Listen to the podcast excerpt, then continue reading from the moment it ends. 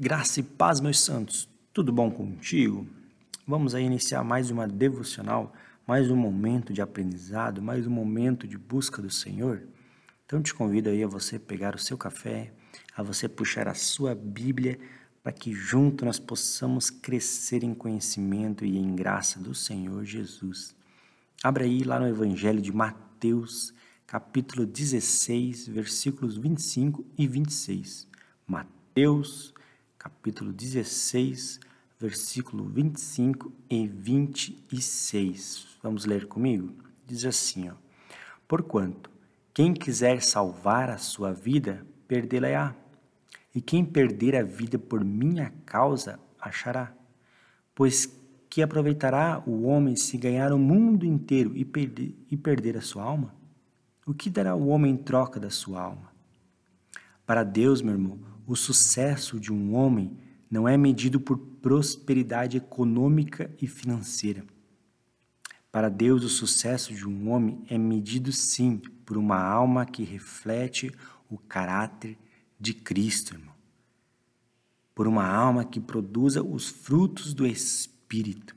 O problema é que nós queremos muitas vezes ganhar o mundo, nós queremos ser rico, nós queremos ser prósperos, nós queremos ter independência financeira e não é errado nós buscarmos isso, meu irmão, mas o errado é nós focarmos apenas nisso.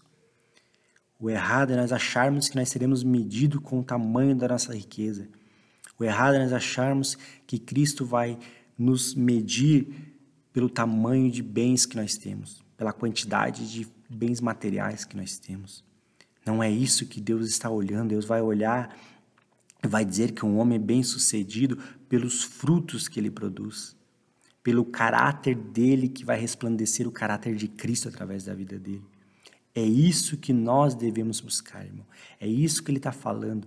Porque aquele que perder a vida pela causa de Cristo, ou seja, aquele que abrir mão da sua vida para viver um caráter de Cristo, para produzir os frutos do Espírito, que está lá em Efésios 1, versículo 13 e 14, é isso que vai que vai nos ganhar.